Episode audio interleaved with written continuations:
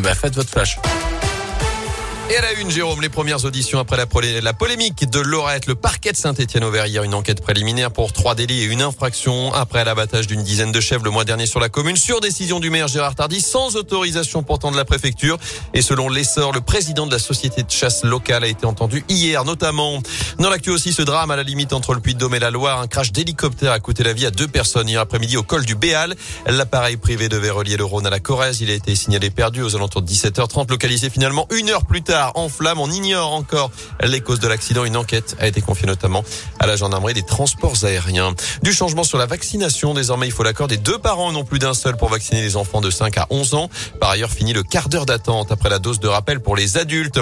À peine instauré déjà, allégé, le protocole sanitaire change dans les écoles. Désormais, les tests réalisés par les élèves cas contact sont valables une semaine à partir du premier cas positif détecté dans la classe. Pas besoin donc de recommencer à chaque nouveau cas positif le cycle de trois tests. Il faut le faire uniquement si un nouveau cas est détecté dans la classe plus d'une semaine après le premier.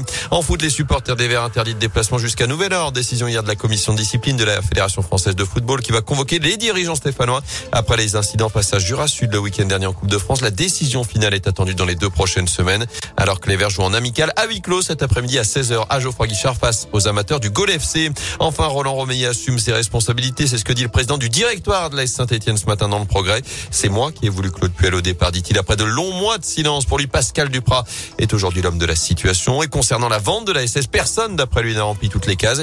Il assure que ni lui ni Bernard Cayazo ne veulent de place dans le futur organigramme.